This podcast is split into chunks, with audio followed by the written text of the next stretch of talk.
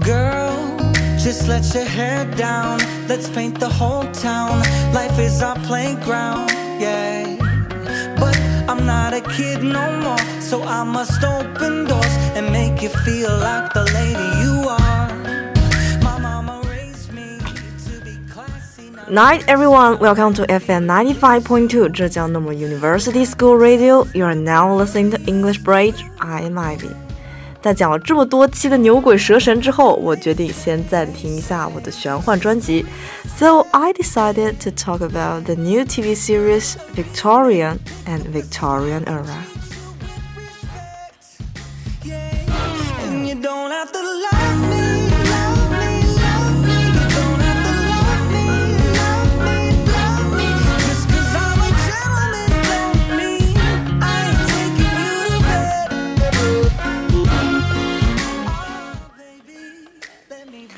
Victoria, named Alexandrina Victoria, was Queen of the United Kingdom of Great Britain and Ireland from 20th June 1837 until her death. On 1st May 1876, she adopted the additional title of Empress of India. Her reign of 63 years and 7 months was longer than that of any of her predecessors and is known as the Victorian era. It was a period of industrial, cultural, political, scientific, and military change within the United Kingdom and was marked by a great expansion of the British Empire. She was the last British monarch of the House of Hanover in the history of the United Kingdom. The Victorian era was the period of Queen Victoria's reign from 20th June 1837 until her death on 22 January 1901.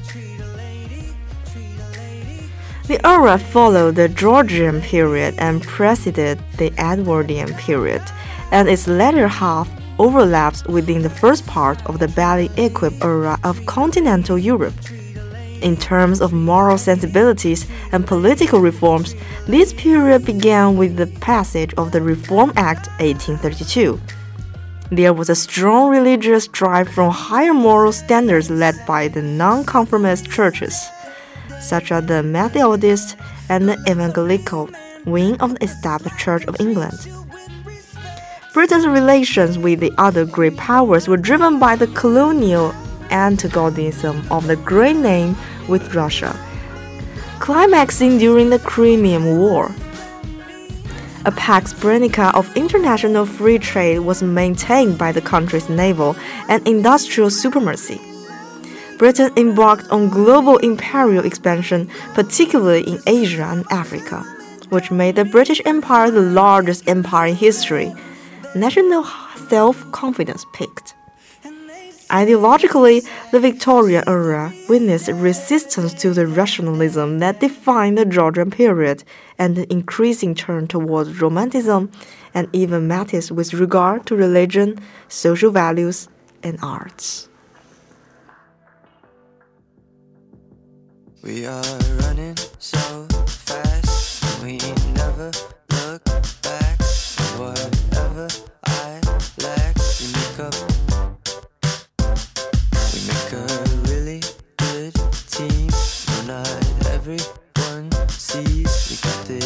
crazy chemistry between us. Jump starting your car cause the city's a bore Buying e-cigarettes at the convenience store Making new cliches on our own little tour i try i love You to say I love you to say I love you 一八一九年五月二十四日早上四时十五分，肯特和斯特拉森公爵夫妇唯一的孩子维多利亚在伦敦的肯辛顿宫内出生。一八一九年六月二十四日，维多利亚在肯辛顿宫内接受了坎特伯雷大主教查尔斯曼纳斯萨顿的洗礼，她被命名为亚历山大丽娜·维多利亚。亚历山德丽娜是为了纪念她的教父之一俄罗斯皇帝亚历山大一世，维多利亚是为了纪念她的母亲。她的父母还提出想要加上其他的名字，乔治娜、夏洛特和奥古斯塔。但这些名字都遭到了公爵的哥哥摄政王乔正王子，后来的英国国王乔治四世的否决。 Victoria later described her childhood as rather melancholy. Her mother was extremely protective, and Victoria was raised largely isolated from other children under the so called Kensington system. An elaborate set of rules and protocols devised by the Duchess and her ambitious and domineering compatriot, Sir John Conroy, who was rumored to be the Duchess' lover. The system prevented the prince from meeting people from who her mother and Conroy deemed undesirable and was designed to render her weak and dependent upon them. The Duchess avoided the court because she was scandalized by the presence of King William's illegitimate children. Victoria shared a bedroom with her mother every night, studied with private tutors to a regular timetable, and spent her play hours with her dolls and her King Charles Spaniel, Dash. Her lessons included French, German, Italian, and Latin, but she spoke only English at home. 一八三七年六月二十日，英国国王兼汉诺威国王威廉四世去世，年仅十八岁的维多利亚继位，同时他将汉诺威王位让与他的另一位叔父，从此汉诺威不再属于英国。Though Victoria was now queen, as an unmarried young woman, she was required by social convention to live with her mother. Despite their differences over the Kensington system and her mother's continued reliance on Conroy. Her mother was consigned to a remote apartment in Buckingham Palace, and Victoria often refused to see her. When Victoria complained to Melbourne that her mother's close proximity promised torment for many years, Melbourne sympathized but said it could be avoided by marriage, which Victoria called a shocking alternative. Victoria showed interest in Albert's education for the future role he would have to play at her husband's, but she resisted attempts to rush her into wedlock.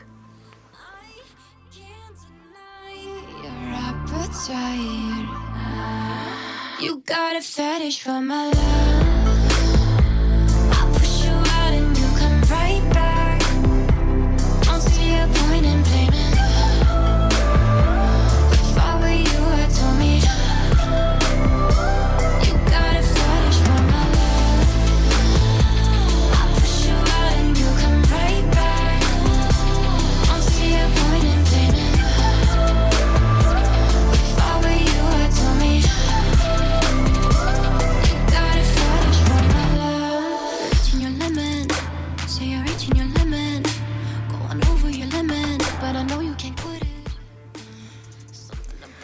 Victoria continued to praise Albert following his second visit in October 1839.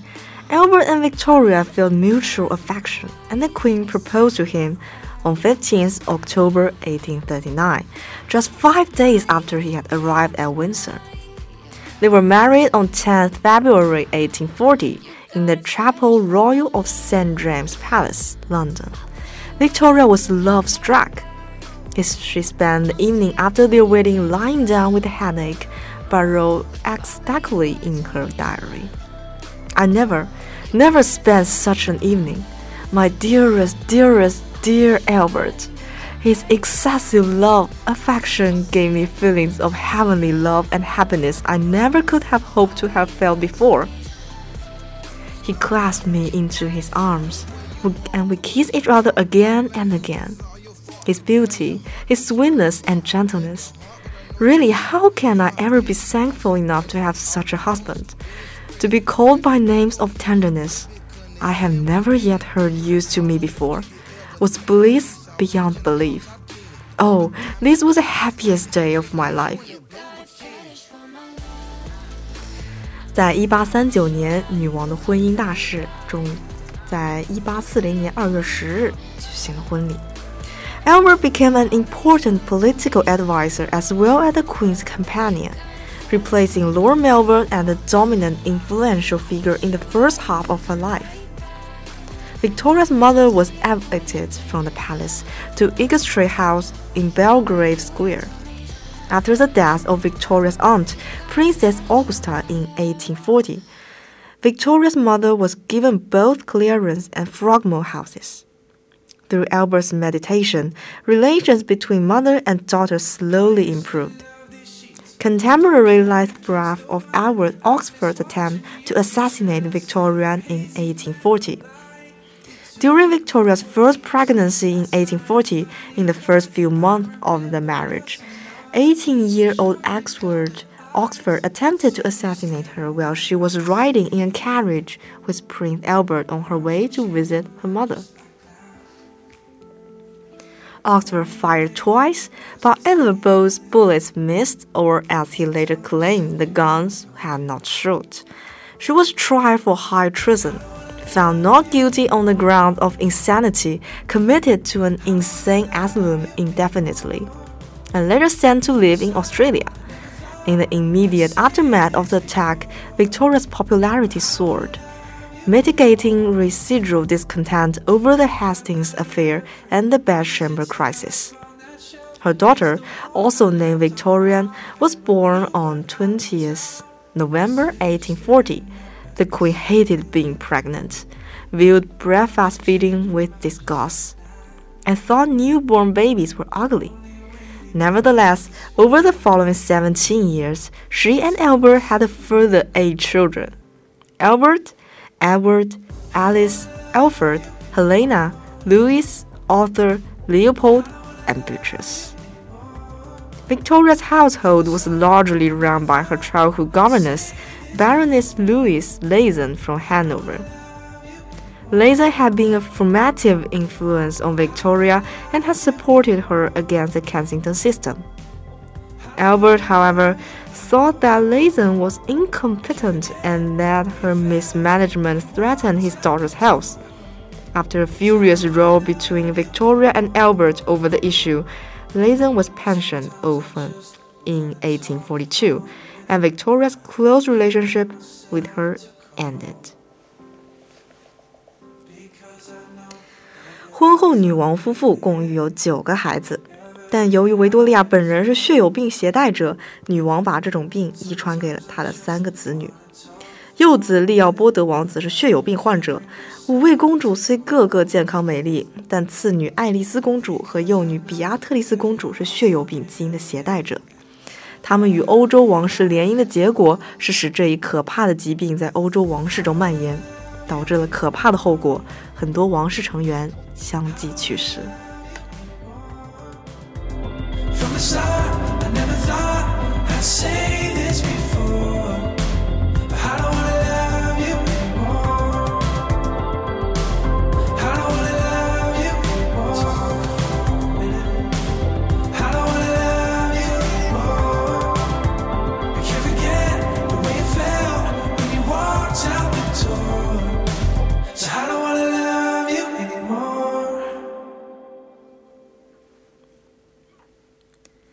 在电视剧里，维多利亚在遇见阿尔伯特亲王前，和自己的第一任首相 Lord M 有过一段绯闻。Melbourne was prime minister when Queen Victoria came to the throne, June 1837. Barely 18, she was only just breaking free from the domineering influence of her mother, the Duchess of Kent, and her mother's advisor, Sir John Conroy. Over the next four years, Melbourne trained her in the art of politics, and the two became friends. Victoria was quoted as saying she considered him like a father. Her own had died when she was only eight months old, and Melbourne's son had died at a young age. Melbourne was given a private apartment at Windsor Castle, and unfounded rumors circulated for a time that Victoria would marry Melbourne 40 years her senior. Tutoring Victoria was the climax of Melbourne's career. The Prime Minister spent four to five hours a day visiting and writing to her, and she responded with enthusiasm. Lord Melbourne's tutoring of Victoria reached two points of serious political damage. First, the Lady Flora Hastings affair, followed not long after by the bedchamber crisis. Victoria's reputation suffered in an 1839 court intrigue with Hastings. while her mother's ladies in waiting developed an, an abdominal growth that was widely rumored to be an out of wedlock pregnancy by Sir John Conroy. Victoria believed the rumors, as did Lord Melbourne. When Victoria told Melbourne of her suspicion, she planted in her head that Victoria's mother, Victoria, Duchess of Kent, was jealous of Hastings' closeness to Conroy, which made Victoria excited and more resolute on the matter. Initially, Melbourne suggested quiet watchfulness over Hastings' body changes. But after the court physician, Sir James Clark, had examined Hastings and generally concluded she wasn't pregnant. Melbourne was wholly persuaded Hastings must be pregnant from a throwaway comment that Clark made about the appearance of virginity in spite of pregnancy.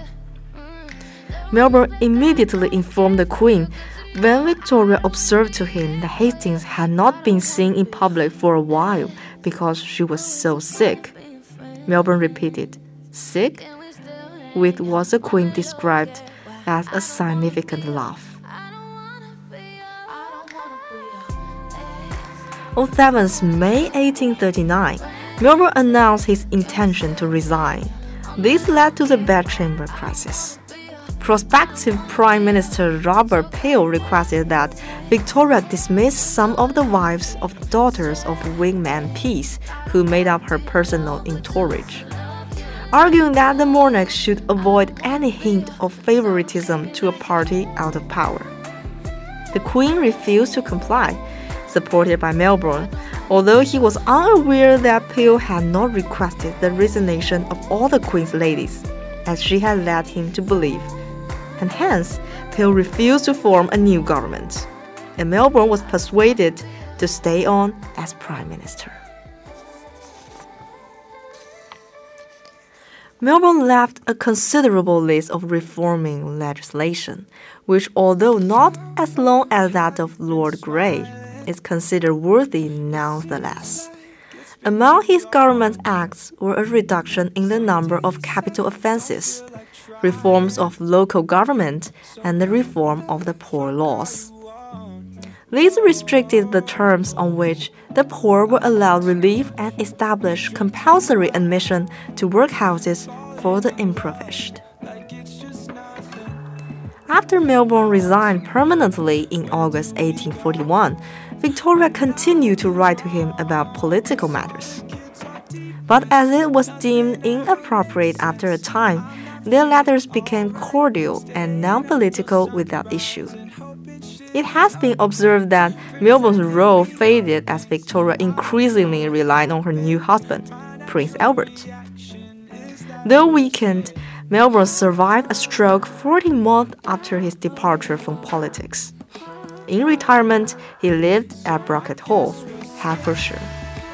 She died on 24 November 1848 at Brocket Hall and was buried at nearby St. Alexander's Church, Hatfield, Hertfordshire.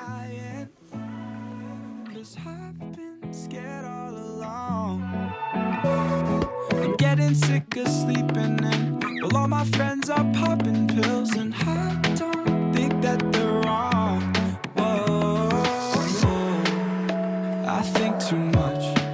Drink too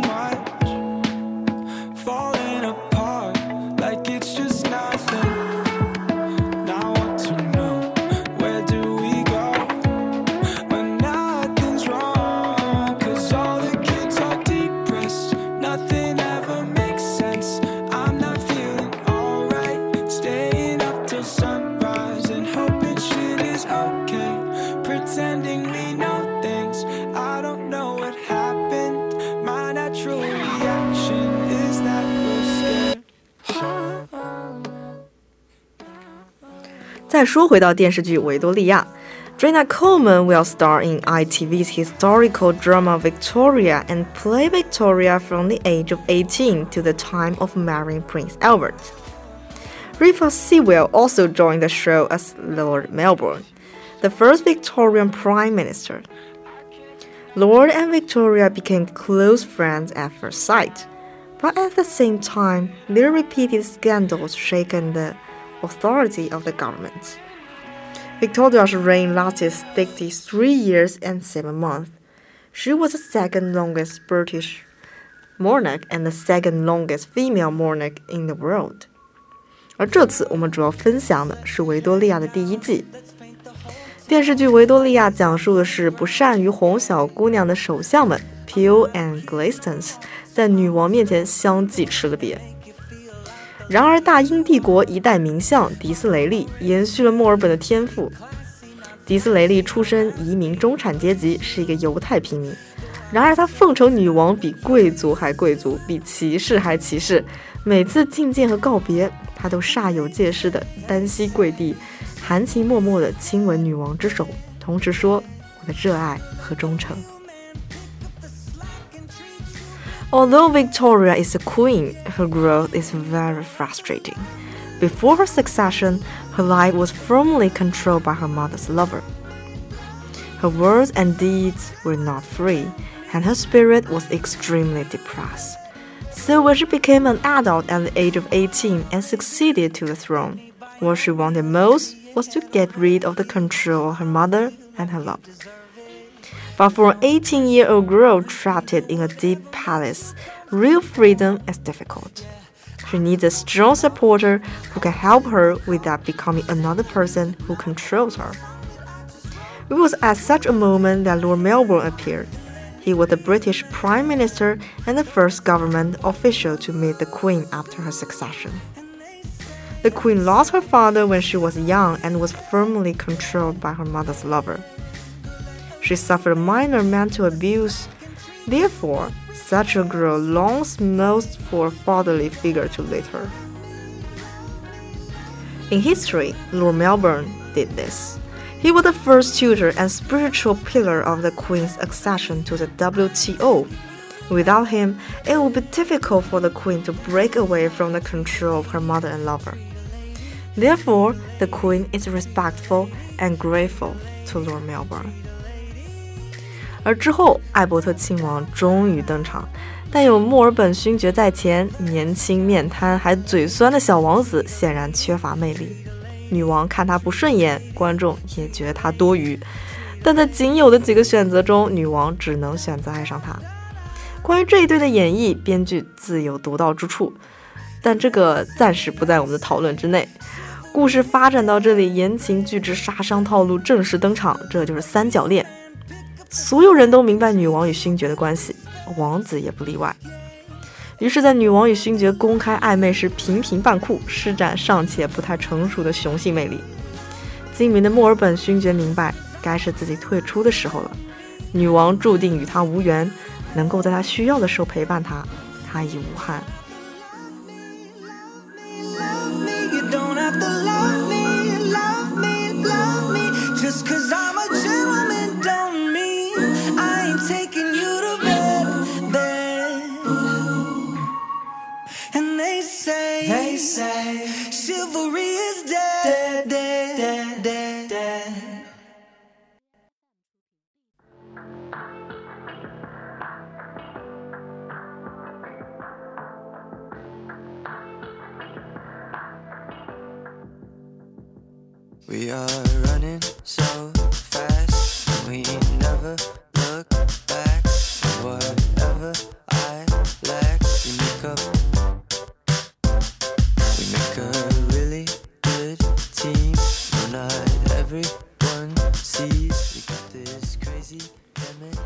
在这段感情里，由于身份的原因，墨尔本勋爵总是显得很被动。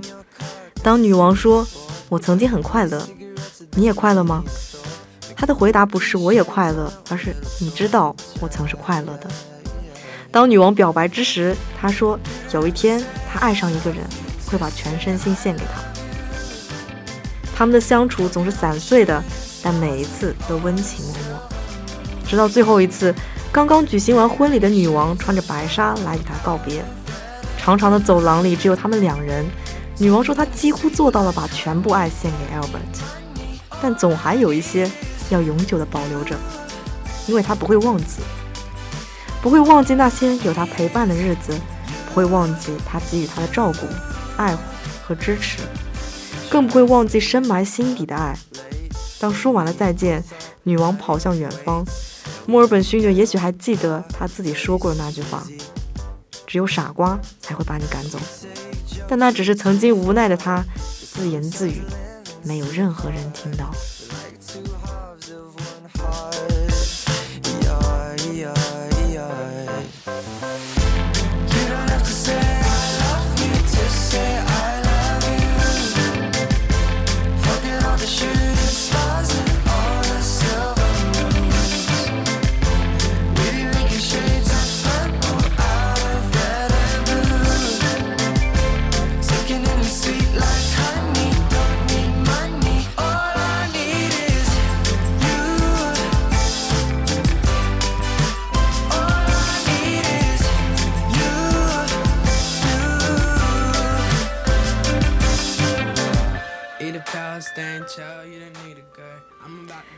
That's all for today.